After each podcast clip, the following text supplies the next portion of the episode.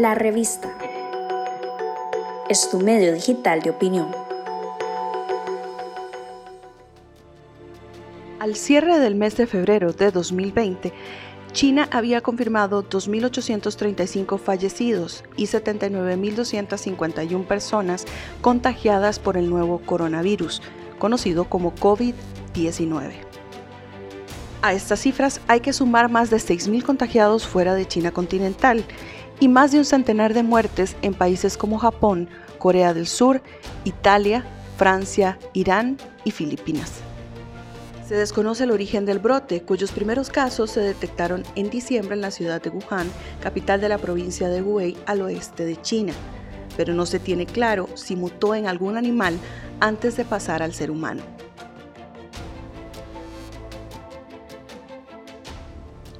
En este podcast, el doctor Álvaro Salas, expresidente ejecutivo de la Caja Costarricense del Seguro Social, y Francisco Barahona, politólogo especialista en política internacional, analizan las implicaciones médicas y sociales del brote de esta enfermedad. Además, la doctora Rosario Espinosa, especialista en inmunología y bioclínica química, nos hablará sobre los mitos y verdades del coronavirus. Doctor Salas, ¿usted podría explicarnos qué es el coronavirus? Lo que ocurre eh, es nuevamente un encuentro entre los virus que estaban guardaditos allá en las montañas de China y los seres humanos.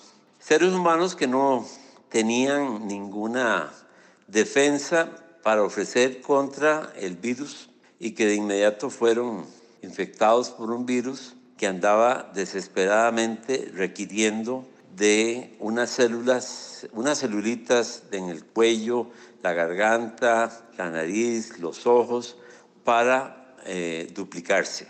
Como todos sabemos, los virus eh, no son células, son un ADN, un resto de ADN que tiene la capacidad de, eh, de infestar rápidamente a grandes cantidades de personas, como lo estamos viendo en China y en el resto del mundo, sobre todo aquellas que eh, son las más vulnerables porque no tenían o nunca habían tenido un encuentro con ese virus y por supuesto que no tenían defensas contra ese virus. Eh, esto ocurre con mucha frecuencia eh, con los virus de la gripe. Todos hemos tenido esa experiencia. Alguien estornuda en la clase, alguien estornuda en el auditorio, alguien estornuda en un partido de fútbol y dos días después eh, todos los que estábamos alrededor de ese que estornudó pues resulta infestado. Eh, lo que ocurre aquí de nuevo es que ese virus tiene la urgente necesidad de buscar células eh, que puedan parasitar rápidamente y que puedan permitirles utilizar todo lo que tienen esas células para su duplicación exitosa de miles y miles de nuevos individuos. Eso es lo que está ocurriendo, que hay una población muy grande en el mundo susceptible a un virus que nunca eh, había tenido contacto y que por supuesto entonces infesta a miles. Los virus eh, vinieron para quedarse, que tienen un mandato superior de dominar el mundo, es clarísimo. Eh, ahora los controlamos aquí de este lado, pero no pasarán eh, muchos meses para que surjan en África otros virus, porque los contactos con esos virus que están y residen en las montañas y que están colonizando eh, otros seres eh, que, típicos de la montaña, garrobos, culebras, murciélagos, etcétera, que viven en la montaña y que ahí hay un equilibrio, no, no se produce una epidemia, pero en el momento en que se produce un contacto fuera de ese círculo, sobre todo ahora que los seres humanos estamos metiéndonos cada día más y más en las montañas, urbanizando más y más y eliminando espacios para que circularan estos virus con los animales que residen naturalmente ahí, eh, se corta ese círculo y entonces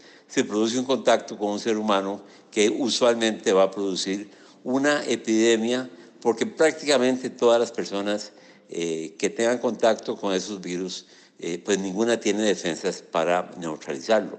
es su primer contacto y usualmente vamos a tener ahí una epidemia. ¿Quiénes han fallecido por esta enfermedad? ¿A quiénes ha afectado? Ahora, con respecto a, las personas que fallecen, usualmente, como ustedes lo han visto, se requiere eh, otras condiciones, que nunca eh, hayan tenido contacto y que además tengan enfermedades que producen una eh, disminución de, su capacidad de defenderse. Me refiero a las personas fumadoras crónicas, a los bronquíticos crónicos, a, las personas que padecen de enfisema pulmonar, a las personas con EPOC, que, llamamos los médicos, que es la enfermedad eh, pulmonar obstructiva crónica, pero también a los diabéticos que tienen ya una, una enfermedad crónica de larga data que ha afectado sistemáticamente eh, todas las estructuras del cuerpo, o, a las personas hipertensas que tienen muchos años de padecer la enfermedad de la presión elevada, que ha producido, por supuesto, un severo impacto en todos los órganos de la economía, que es como decimos los médicos. O sea, riñones, corazón, cerebro, hígado, etcétera, y que entonces cuando se produce este encuentro con un virus, el virus encuentra que es una persona que está debilitada de previo y que no le va a ofrecer ninguna resistencia. Entonces, esas son las personas que fallecen con más frecuencia. Como ustedes se dan cuenta, en este caso del coronavirus no ha habido ningún niño afectado.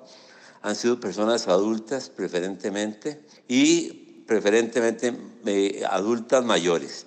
Francisco Barahona hace un análisis acerca de las implicaciones sociales y económicas a nivel mundial de esta enfermedad? Bueno, sobre el tema de los efectos eh, políticos, económicos y sociales del coronavirus, me parece muy interesante que lo estés planteando en términos de que son elementos que no se han eh, eh, analizado a fondo y los medios de comunicación poco lo mencionan, salvo el tema económico que es evidente, caída de los precios del petróleo, crisis de las aerolíneas, por los aviones en tierra, etcétera, y el turismo, por supuesto. Pero ya metidos en analizar los efectos eh, eh, sociopolíticos, yo diría que, bueno, el tema ahí es tremendamente delicado. Mientras la crisis no se supere eh, y más bien haya más países que tengan la llegada del coronavirus dentro de sus territorios y haya que tomar medidas muy delicadas desde el punto de vista del control de la salud pública, de los aeropuertos, de, los eh, puertos marítimos, de las fronteras. Bueno, esto puede producir, eh, si no que ya lo está haciendo, por ejemplo en China, eh, repercusiones sumamente graves. Por ejemplo, los trabajadores no pueden llegar a las fábricas o sus lugares de trabajo. Se paralizan los medios de transporte públicos, aéreos, marítimos, metro, eh, trenes eh, por temor a la población y por cuidar a la población. Eh, se reduce tremendamente la capacidad de diálogo social al interior de las ciudades, al interior de los barrios, porque la gente se aísla con tal de protegerse que no le dé el coronavirus. Y en ese sentido se reduce, se reduce al máximo el diálogo social, la búsqueda de soluciones a los problemas, ni qué hablar esto como efectos al turismo, del cual depende en muchos países una cantidad muy grande de empleo. Y esto puede en sociedades y en momentos internacionales de crisis laborales profundas, de ausencia de crecimiento del sector laboral, de nuevos puestos de trabajo, puede afectar tremendamente a los trabajadores en sí, a la gente joven que está eh, buscando trabajo. Esto al mismo tiempo reduce la capacidad impositiva de cobro impositivo de los gobiernos eh, y la cosa realmente puede ser tremendamente eh, compleja, porque si a eso le agregamos los grandes problemas que ya tenemos del calentamiento global, de las migraciones, de los lugares donde hay peligro o están ya en confrontamientos militares y bélicos, bueno, las consecuencias pueden ser eh, imprevisibles. En Costa Rica, por ejemplo, el tema del turismo puede sufrir un zarpazo muy grande, pero también el transporte general de mercaderías, eh, la dinámica económica eh, de las fábricas puede ser reducida en porcentajes muy altos, las cadenas de valor eh, también van a sufrir y ya están sufriendo, China es un buen ejemplo, dinámicas muy preocupantes. Así que bueno, es un tema a mantener presente sin la menor duda eh, eh, en, los cálculos de los gobiernos, de los organismos planificadores y sobre todo que hay que fortalecer a los sectores de la salud pública que van a necesitar ingentes esfuerzos, más material, más eh, capacidad humana para tratar de controlar esto.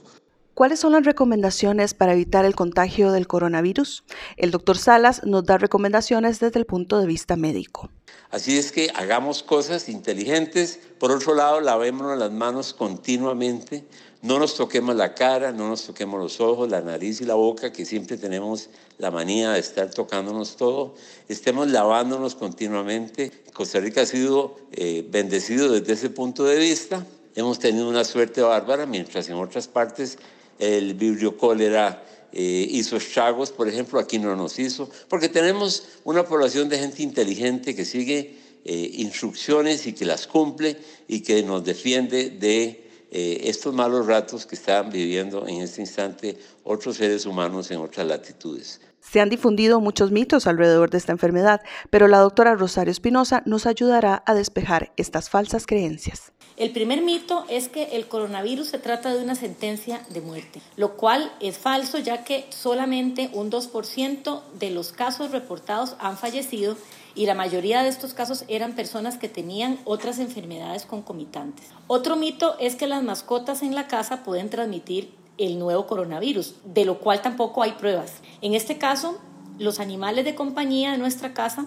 pueden transmitir otros virus, pero el coronavirus en realidad no. Lo que tiene que hacerse es lavarse las manos luego de acariciarlos. Respecto de las cartas o paquetes que se pueden recibir del extranjero, se dice que no es seguro recibir provenientes de China o de Asia. En realidad sí es seguro, porque por análisis previos sabemos que los coronavirus no sobreviven mucho tiempo posados sobre objetos, como cartas o paquetes. Entonces no hay riesgo alguno en recibir paquetes que vienen de lugares donde haya gente infectada con el virus. Por otro lado, existe el mito de que se debe usar mascarilla en todo momento, lo cual además de incómodo es falso, porque lo que hay que realizar es mantener el protocolo de lavado de manos y las buenas técnicas de estornudo. Y finalmente, existe los mitos sobre el lavado de manos, de que siempre hay que utilizar jabón y posteriormente alcohol. Si no tenemos alcohol, pero nos lavamos bien las manos con jabón, podemos evitar también la transmisión.